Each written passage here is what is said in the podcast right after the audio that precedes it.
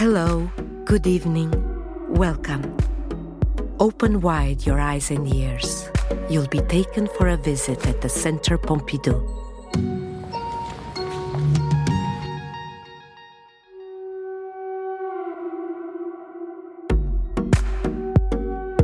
This podcast accompanies the Picasso Endlessly Drawing exhibition presented at the Centre Pompidou from 18th of October 2023 to 15th of January 2024.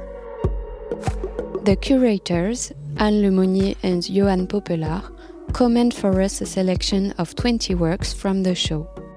Enjoy the podcast.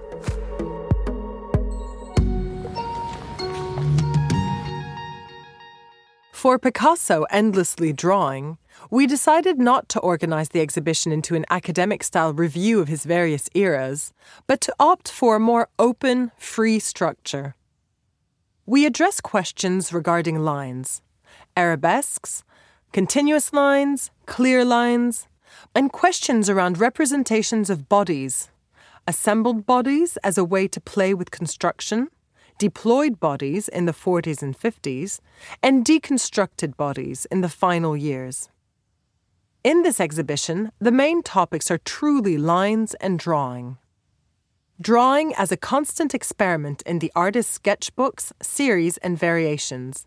Drawing as a journey to the border with sculpture and painting.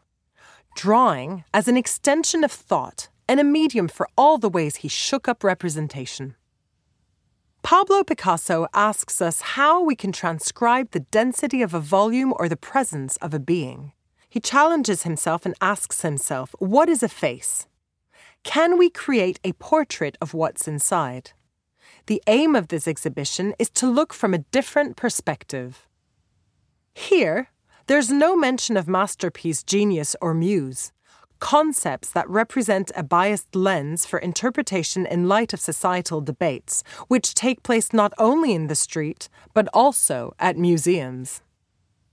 On one side are those who advocate for interpreting art history through the lens of modern issues like gender equality, denouncing violence, or deconstructing phenomena of control.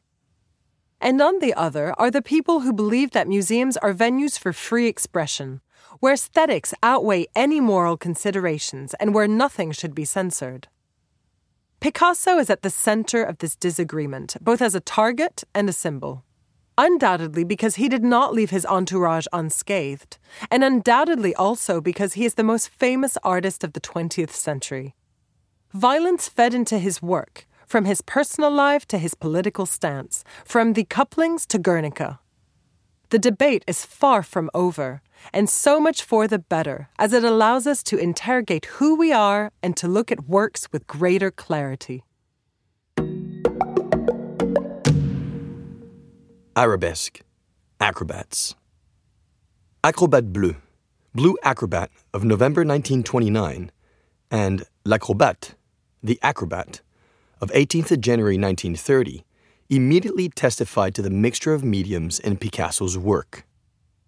They show how tenuous the limits between the arts are, the extent to which drawing is the matrix of everything. Acrobat Bleu, in particular, a charcoal on canvas, is very much in the realm of drawing. It hides nothing of the fragility of the line. It's one of those works that brings the question of the line to the fore. In the 1920s, Picasso worked for Serge Diaghilev's ballet company, the Ballet Russe, but in the late 1920s, he accompanied his son Paulo to the Cirque Medrano, a circus at the foot of the Montmartre Hill, the same place that inspired him when he lived in Bateau Lavoir. This was the start of a series of paintings made around the figure of the acrobat between autumn 1929 and winter 1930. Simply contoured by a cursory line, the bodies seemed to float in the space of the canvas, carried by their momentum, weightless. Picasso applied the same motif to La Nageuse, the swimmer, in memory of the summer spent on the beaches of Dinard. Acrobats and swimmers share the same mobile nature, the same radiant energy. Here, we are not faced with a fantasized anatomy, but with the artistic translation of the body's movement and flexibility. the tight framing emphasizes the perception of contortion because the bodies bow to the law of the frame. Far from transforming the subject into a purely ornamental motif or decorative convulsions, Picasso's undulating line aims to transcribe the essence of movement. Notebooks From late 1906 to summer 1907, Picasso sketched prolifically, mainly in 16 notebooks of various formats, which eventually led to the creation of Les Demoiselles d'Avignon. Mapping this graphic worksite is quite complex, as these notebooks were also used for other artworks at the same time. During the process, Picasso abandoned a number of variations and created an entire series of experiments. In winter 1906 1907, we begin to see women drawn in black ink and gouache or red watercolor, heads, busts, nudes, figures standing or cut off halfway. These sketches are some of the first that can be associated with Les Demoiselles d'Avignon project. In the first sketchbooks for Les Demoiselles, we see studies for the painting alongside studies for another work, Two Nudes. This piece features what is known as Picasso's Iberian canon, with mask like faces, eyes outlined as if petrified, ears sticking out, and arched eyebrows attached to the nose with a continuous line. The first drafts of Les Demoiselles d'Avignon also resemble this Iberian style, while marking a rather radical morphological shift. Picasso straightens the shoulders, brings in the waist, and gives the bust a trapezium shape. In his sketchbooks, Picasso repeats his silhouettes in a frenetic, obsessive way, switching between front, back, and side views. Sketching quickly seems essential to establish these anatomic formulae, which are almost like automatic drawings. On a single page, or from one page to another in his sketchbook, Picasso repeats the same posture, gesture, or detail, aiming to reduce form to its most essential components. A body is sometimes reduced to a few lines, like a monogram. At the same time, the sketches break up the unity of the anatomy we find headless bodies, bodiless heads, studies of feet, hands, and chests. Each element seems to be able to evolve according to its own graphic logic. Simplification and dislocation characterize the complex journey for Les Demoiselles d'Avignon. Anatomy Étude académique d'après l'antique. Academic study after the antique. In October 1982, Picasso was admitted to the School of Fine Arts in A Coruña. He was 11 years old. He had come from Malaga and would soon leave for Barcelona. In A Coruña, he studied the academic curriculum of art as it was taught at the time. He learned to draw using live models, plates in a textbook, and ancient statues, often plaster casts. In this piece, Picasso worked from one of the plates in the Charles drawing course, which dated back to 1869 and was a classic in the education of young artists in 19th century Europe. This method of drawing involved multiple stages. First, establish the key lines of the composition on the paper, drawing large lines in black pencil, one at the top, at the shoulder level, and one at the base of the back. Then the student, in this case Picasso, had to draw the contours, which we can see very clearly here. Lastly, you must give the form volume, using chiaroscuro. Picasso would use charcoal to deepen the hollows, give relief to the prominent parts of the torso, in this case the back, and create shading. But the young Picasso's work in A Coruña was not limited to these academic plates, and we find many sketches and caricatures in his school books. In the A Coruña sketchbooks, there are also a number of landscapes depicting areas in the surrounding of the city. One of his favorite subjects to draw was his family, his father, sister, and mother, who he drew very frequently. From this period on, Picasso truly opened up his sketching palette and learnt the major technical principles of drawing. Pastels. Jeune femme au chapeau rouge young woman with a red hat. In the 1920s, Picasso began a series of portraits for which he returned to the typical graphic techniques of classical drawing, like sanguine and pastels. Young Woman with a Red Hat is one of the pastels he created in Fontainebleau in the summer of 1921. These works are marked by an abundance of forms, mannerist elongations, a search for monumentality and tight framing. While the pose is classical and the figure's plasticity shows full mastery of depth and relief, the portrait is somewhat strange, namely because of the surprising presence of the woman's huge hat with an enormous black silk bow. It is clearly not a subject from mythology, but rather a popular subject. Furthermore, it seems that Picasso was specifically inspired by Auguste Renoir in the huge pastels that he created on canvas at the time, like the village dance, which can be found not far from this work. The round forms, smooth strokes, porcelain skin tone, and powdered cheeks with a delicate flush of pink give the portrait a somewhat delicious, even sweet effect.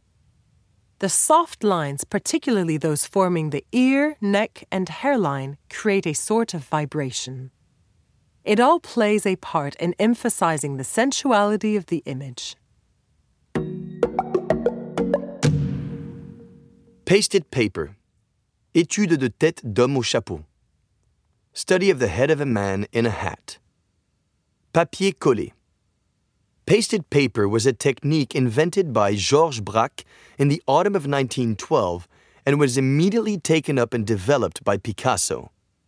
It marked an important shift in the history of Cubism and, more broadly, in the history of art. One of the most visible changes introduced by this new technique was the marked reappearance of color in the foreground of Cubist works, which hitherto had been dominated by dark or muted colors. More fundamentally, the papier collé challenged certain principles that were considered essential or even intangible to artistic practice. The technique opened up new ways of forging images. With this technique, the artists allowed themselves to use existing materials such as wallpaper, packaging, and newspaper. The papier collé thus paved the way for other artistic practices based on reuse, collage, and assemblage. Étude de tête d'homme au chapeau, from the winter of 1912 1913, is a fairly complex example of this new technique. In this work, Picasso used three types of paper, including colored paper and newspaper, as well as charcoal and oil paint in certain areas of the drawing. Newspaper was one of Picasso's preferred materials and has an ambivalent status that has been hotly debated by art historians. It creates visual texture through the vibration of the printed letters on the paper, but also carries meaning, a message, and content. The head of the man in a hat, after which the work is named, appears fragmented and is difficult to see at first glance, but you can gradually make out the structure of the hat with its round brim at the top of the image. In the center of the image, on the blue obliquely pasted paper, you can see the features of a face, two eyes, perhaps with glasses, a nose, and further down, what looks like a mouth. Lastly, an ear can be seen very clearly in the top right corner of the strip of newspaper. It has been treated in a strangely different style, almost naturalistic, that contrasts with the rest of the composition. Homme attablé. Man at a table. Here, we are in front of the series known as Man at a Table, or Man with a Pipe at a Table, which Picasso drew in Avignon in the summer of 1914. At this time, Picasso was undeniably the master of Cubism. The Man with a Pipe at a Table series seems to challenge Cubist codes as, in the first pages, the artist returned to illusionist figuration, a technique used to depict relief, texture, and shadow. But little by little in the series, the man's appearance begins to function like a cubist construction. It is depicted in geometric planes, and we note that the hat remains as an indication of reality, just like the wooden furniture and the small cloud of smoke. In fact, here, Picasso plays with style by combining classical figuration and cubism, even if in those years, Cubism was becoming a new form of conventionalism. The series culminates in the large drawing of the artist and his model, a work that was kept secret throughout his entire life and that may well represent the peak of the graphic liberty expressed during his stay in Avignon in the summer of 1914. Parade. The Rite of Spring, created by the Ballet Russe in May 1913, was a huge success. So much so that young poet Jean Cocteau sought to create a project with the company under the direction of Sergei Diaghilev, even during this period of war when the art world was at a standstill. His idea was to also use the music of Erik Satie in the cubism of Picasso. After agreeing to join the project in August 1916, Picasso left for Rome, where he joined the company. He began a great phase of research. For the costumes, he imagined bodysuits covered in stars for the acrobats, an exotic outfit for the Chinese illusionist, a horse head in the style of an African mask, and elaborate cubist constructions for the managers, who represented the modern world. As for the comical character of the little American girl, he seemed to be inspired by silent cinema. While the set was cubist as well, the curtain was more classical, although it did present a few enigmas. It features a group of acrobats with a number of more mysterious figures a winged dancer and fantastical animals like a Pegasus, alongside a starry globe and a ladder stretching up to the sky. Countless images with multiple meanings, which could represent imaginary lands or symbolize a connection between the performers and the celestial world. Clear line. Olga à la couronne de fleurs. Olga with a crown of flowers. On July 12, 1918, at a Russian Orthodox church on Rue Daru in Paris, the union between Pablo Picasso and Olga Khokhlova was celebrated according to Russian tradition. The young couple then moved to Rue de la Boétie. Certain critics saw this event as the key to a radical metamorphosis in Picasso's art. By leaving Bohemian Montmartre and moving close to Avenue des Champs Elysees, it could be said that Picasso was distancing himself from his Cubist explorations of the past 10 years and embracing a resolutely academic style. But on the other hand, classical drawing reappeared in Picasso's work as early as 1914 in Avignon alongside Cubism. Clear lines are one of the constant themes in his drawing rather than reaching a peak during a particular period. He never truly abandoned this technique, as it often coexisted with other ways of seeing reality. In the portraits created around 1920, it is applied to lines making up faces, recreating creases with perfect mastery. The static model, however, immobilized in a way by the cool under eye circles, the density of the white left bare all around, like a background without depth, and the studied pose of the model all resonate as if Picasso was asking questions to another, more artificial medium, that is, photography, which had become the preferred medium for modern portraits. Unbroken Line Michel Leiris Michel Leiris began his career as an art critic with Picasso. In Documents, a magazine edited by Georges Bataille and published between 1929 and 1931, which gave a voice to surrealist dissidents, he declared his unconditional admiration for Picasso's art. In his 1930 article, Toiles récentes de Picasso, he defined the works as the height of the human experience, as well as the most grandiose mythological creations, which are excessive, but yet never stop making the earth ring out beneath their feet.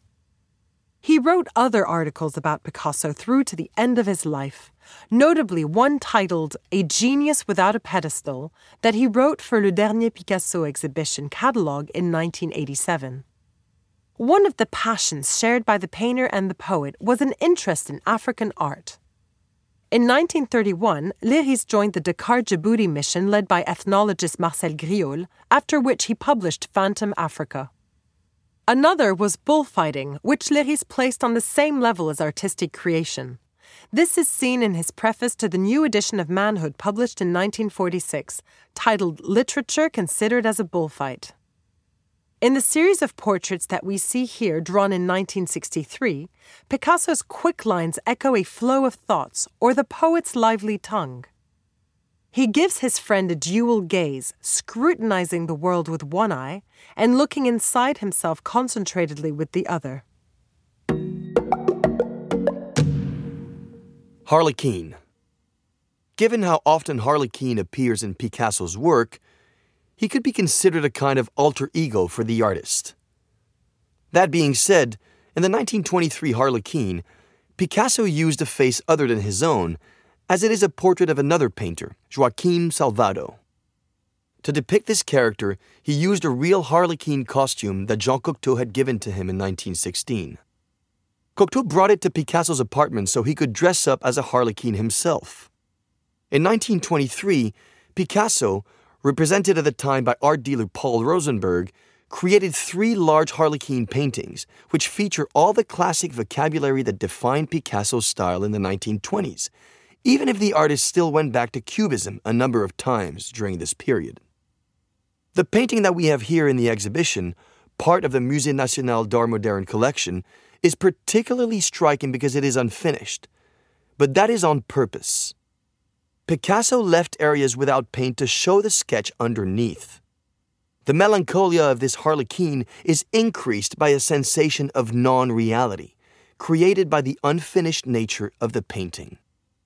Leaving a canvas in limbo between drawing and painting was a habit of Picasso's, which can be seen in many works. In fact, he challenged the very idea of finishing and classical perfection. For him, finishing something meant putting it to death, closing the many doors to what could be possible, which here remain open. Monument to Apollinaire. This small sculpture is part of a series of models for a monument to Guillaume Apollinaire, which was never actually created. Guillaume Apollinaire died on the 9th of November 1918 during the Spanish flu epidemic. In May 1921, a committee was created to commission and fund a monument in tribute to the poet. Picasso was immediately approached and he created multiple projects in the form of models with the idea of replicating them in monumental size. For the models, Picasso created many sketches in multiple sketchbooks of these almost abstract forms where anthropomorphic silhouettes combine with geometric signs. For the sculpture work, Picasso collaborated closely with his friend Julio Gonzalez. In autumn 1928, the artist created at least four sculptures in iron wire, three of which are kept at the Musée National Picasso in Paris. They feature an ensemble of straight lines, joining a series of rounded, bent circles and converging lines at right or oblique angles. In the middle of this network of varying density, at the top, there is a little face signified by a circle pierced with two eyes and a mouth. These void see through sculptures are a reference to a line by Apollinaire in The Poet Assassinated. The bird of Benin, which represents Picasso in the play, says, I must model a profound statue out of nothing, like poetry and glory. Picasso's project, a kind of anti monument monument, was rejected by the Society of Friends of Guillaume Apollinaire in the end. In 1959, a bronze bust of Dora Maar was installed in the garden of the church of Saint Germain des Prés in tribute to Apollinaire. Crucifixions. Although he came from a Spanish Catholic background, Picasso hardly created any representations of crucifixions up until 1930, when he painted a small work on wood with astonishing violence. It featured cruelly vibrant colors, twisted body parts, a concentration of visual elements and fragments of bodies saturating the space. In an underlying way, Picasso refers to representations of primitive rites and ritual sacrifices, such as in bullfighting. In September and October 1932, the subject of crucifixion returned, but this time in a different black and white version. Christ on the Cross, drawn by Picasso on September 17, 1932, with a broken body and twisted limbs, depicts a paroxysmal image of pain. On October 4th, the expression of pathos deepened in a fevered drawing. The other biomorphic ink variations in the series were no less cruel. They showed collections of organs and bones in raw white, reduced sometimes to a network of tenuous lines pulling away from a heavy sky. The deep black of the ink evokes Goya or Rembrandt, plunging the scene into an unfathomable silence. All that remains are these vestiges of tortured men, forming a rocky landscape broken up by hallucinatory light. His first source was a reproduction of an Isenheim altarpiece painted by Matthias Grunewald in 1512 to 1516. Here, Picasso gives it an eminently surrealist twist. At the time, André Breton saw Picasso as a painter of the interior model. That is, a painter who reveals images forged by dreams, fantasies, or fears. The Crucifixion series can be connected to Georges Bataille's reflections in an article dedicated to Picasso titled Rotten Sun, on the theme of sacrifice, simultaneously sublime and terrifying. Aubade. Here, you will find an extraordinary collection of drawings from the collections of the Musée National Picasso in Paris, alongside a painting that is one of the masterpieces of the Musée National d'Art Moderne, Aubade. Aubade was completed on May 4, 1942. The title is a reference to classical scenes of serenades, evoking both Titian's Venus and the Odalisque by Ingres, which feature women reclining, listening to music. But Picasso's painting took a turn that was diametrically opposed to any form of sensuality or exoticism.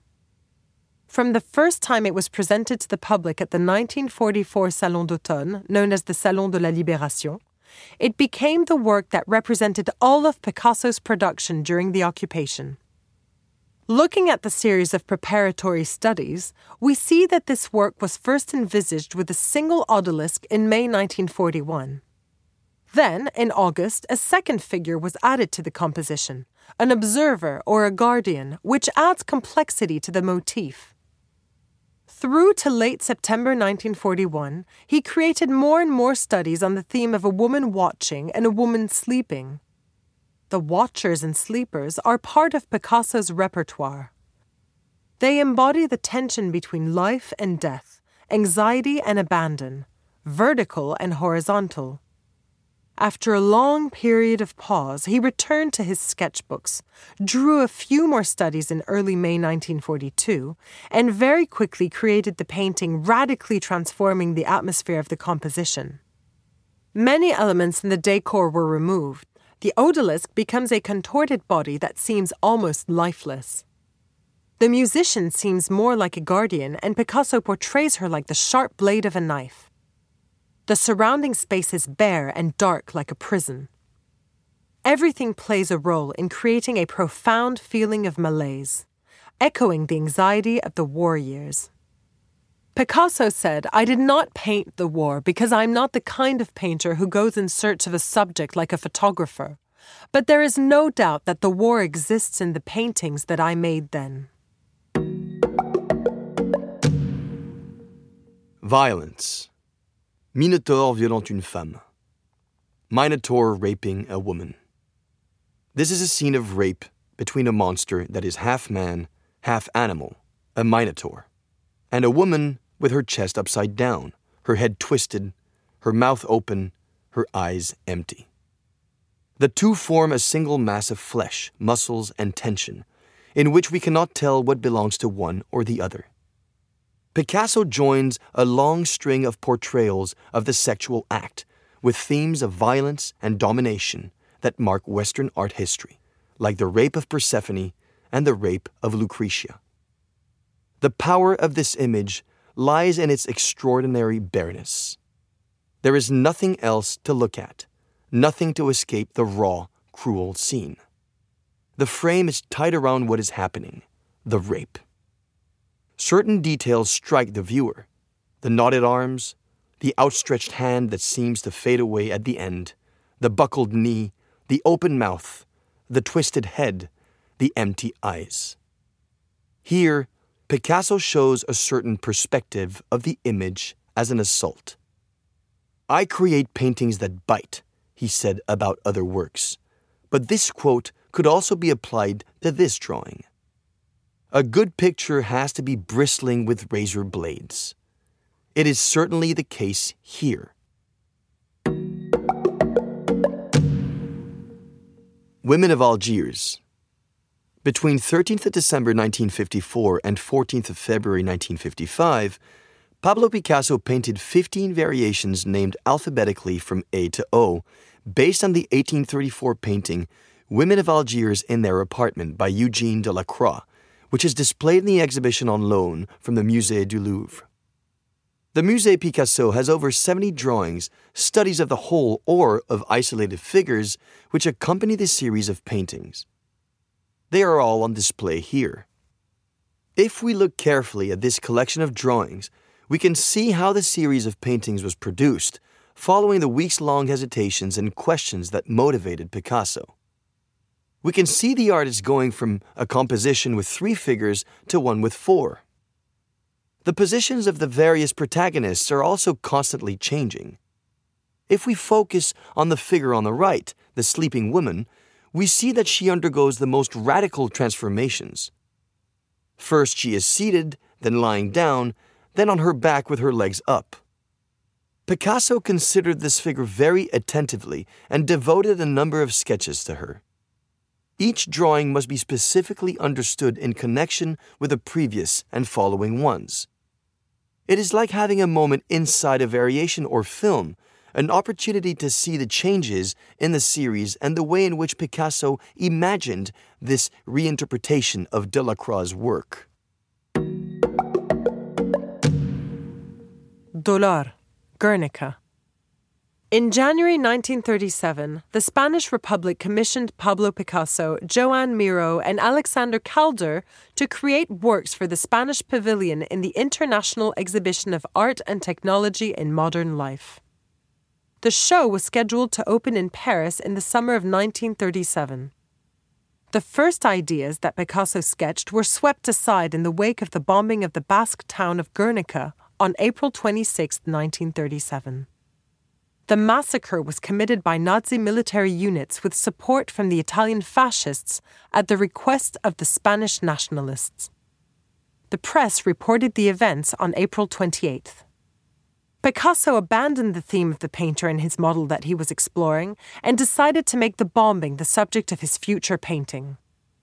He used images from the press to inspire the composition, which also contributed to his final choice to make the painting in black and white.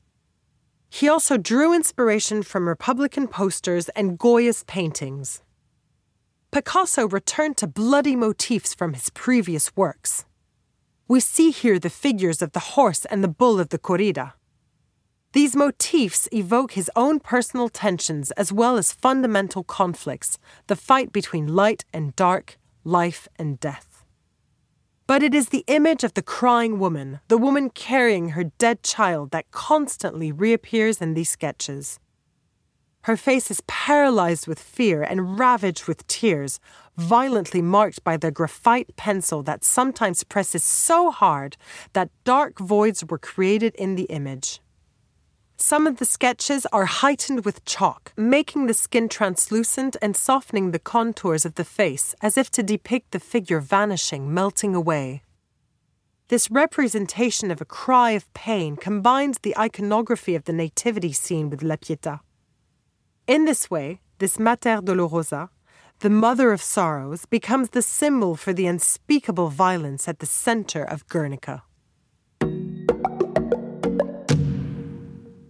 Minotauromachy. The Minotaur, a monster from Cretan mythology, first appeared in Picasso's engraved work in the Vollard series, 100 engravings created between 1930 and 1937.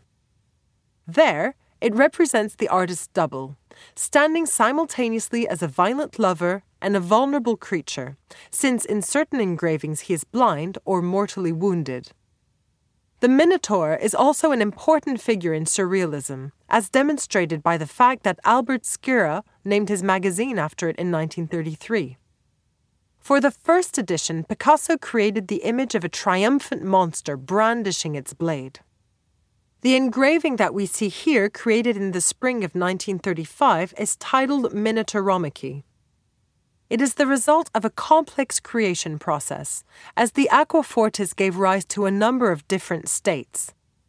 The image combines Greek mythology with Spanish bullfighting tradition, along with several elements from Picasso's personal life. At first glance, it seems puzzling. According to Pierre Daix, it was during the season of engraving that Maya was conceived, Maya being the daughter of Marie Therese Walter and Pablo Picasso. A drawing from July 24, 1934, shows Marie Therese with a candle lighting a scene where a bull is goring a horse. A beloved woman brings light to the world full of sound and fury. Though the narrative framework is based on a personal story, clearly this image is fascinating for multiple reasons. The bizarre figure of the Minotaur, the extremely fine engraving with the play of shadows, the fact that it depicts fundamental opposites life blossoming in the woman's belly and violent death, innocence with the figure of the little girl and bestiality. The conflict between the bull and the horse would soon be transposed on a monumental scale in Guernica in 1937 which would become an icon of the Spanish Civil War.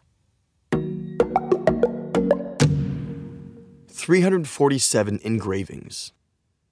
In just under seven months, between 16th of March and 5th of October 1968, in the Notre Dame de Vie villa where he was living in Mougins, in the south of France, Picasso created a series of 347 engravings. They were progressively printed by Crommelynck in a printing workshop that had been set up nearby. The collection of engravings represents a sort of cosmos for Picasso. It includes most of the artist's favorite themes to which he returned throughout his life and body of work the circus, the artist and his model, and Spain, which appears in particular through the figure of Celestine, a tragicomical Baroque figure to which Picasso devoted a series of images. We can also see the figure of another artist, the painter Raphael, who appears here in a series of rather indecent situations with La Fornarina, sometimes with the Pope also watching. The 347 engravings are also a technical tour de force. Picasso uses aquafortis and sugar lift etching techniques to create countless subtle effects using shadow, light, and deep black. But in other places, Picasso scratches, hatches, and bites the copper plates with intensity to tear out this series of visions. The collection of 347 engravings gives form to a fascinating human comedy, a series of images, an imaginary fantasy theater in which hundreds of characters interact, representing a sort of world of its own. Portrait of Françoise Gilot. Françoise Gilot was born on 26 November 1921. She met Pablo Picasso in Paris at the end of the war in 1944 and was part of the artist's life from then on until 1953. The portraits of Françoise Gilot immediately stand out for their softness, which at times has something melancholic about it, as well as for their harmonic perfection, dominated by the almost perfect oval of the face, and finally, their frontal aspect, which broke with the preferred profile view of the preceding periods. This portrait from 20th of May 1946 follows on from a series from the end of April, part of which is also presented in this exhibition. However, although this drawing is similar to previous series in several aspects, such as the tight framing, frontal perspective, and oval face, it differs on at least two points. First of all, the full bodied rendering of the hair, which in a way is a world in its own right, made of waves, swirls, folds, and layers, a dynamic world that contrasts with the static character of the face. The juxtaposition and the tension between the movement of the hair and the immobility of the face are without a doubt the most important aspects of this drawing. Another element also breaks with previous drawings the inclusion of the arm which hides the neck and on which the head seems to rest, as though it were fixed to a mast. Picasso's portraits of women were part of a biographical fabric, part of the intimate relationship between artist and model, which the writings of Françoise Gilot, who was an artist herself, had the merit to elucidate. It showed, indeed, the artistic dialogue, but also the harshness, sometimes cruelty, relationships of domination and control that were established between the painter and his model. Interviews with Françoise Gilot, as well as accounts and her memoirs, offer a valuable counter perspective of these portraits and give voice to the model. Mousquetaire à la guitare et tête, head, and musketeer holding a guitar. In his final years of life, the figure of the musketeer became extremely important for Picasso in his paintings, but also in his drawings. On this page, we see a musketeer that can be recognized by his hat, along with another element that dates far back in Picasso's work the guitar. The head is a collection of graphical signs on the left of the paper, which slowly takes form as a head, but partly without contour, as the right eye floats between the face and the musketeer's guitar. The drawing seems to fly off in pieces. If we look closer, we can see the lines break apart. And if we step back a little, the head reappears. First, the hair at the top, drawn as a series of curls, almost scribbles, then a line for the forehead, then a series of parallel lines, some straighter than others, forming the eyebrows. Then there is the eye that is too big, almost bulging, a dot, a circle, and two curved lines. Plus, the line of the nose and the two commas in pencil that represent the nostrils. In relation to this basic geometric vocabulary, the most surprising part may be the carnal appearance of the mouth and the almost animal teeth. Head and musketeer holding a guitar was dated 4th of November 1972, a few months before Picasso's death. It was a Centre Pompidou podcast. You can find all our podcasts on the Centre Pompidou website, its listening platforms, and social networks. See you soon with the next podcast.